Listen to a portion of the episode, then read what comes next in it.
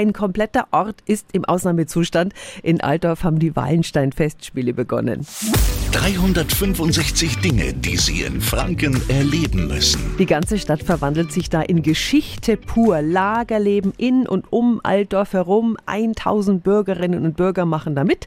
Und es gibt noch ein ganz viel Rahmenprogramm. Guten Morgen an Ernst Bergmann, den Chef der Wallenstein-Festspiele. Einen schönen guten Morgen. Herr Bergmann, äh, wer macht bei euch eigentlich wie mit? Das kann nun die Gruppe eines Vereins sein. Die Bürgerwehr wird gestellt von den Altstadtfreunden.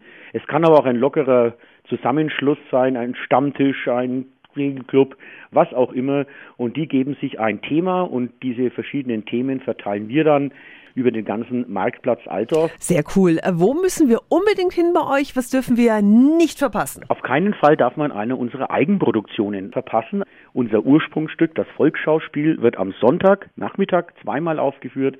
Unser zweite Eigenproduktion, einen Auszug aus der Trilogie Schiller am Samstagabend. Und Samstag in zwei Wochen gibt es noch was für Nachtschwärmer, gell? Da gibt es ganz viele Gaukler und Feuerschlucker, Jongleure, die da noch zusätzlich den Marktplatz bereichern. Und das heißt auch lange Nacht, weil es bis 3 Uhr morgens geht. Mhm. Also die Wallenstein-Festspiele in Altdorf gehen noch bis Ende Juli. Alle Infos finden Sie auch nochmal auf radiof.de. 365 Dinge, die Sie in Franken erleben müssen. Täglich neu in Guten Morgen Franken um 10 nach 6 und 10 nach 8. Radio.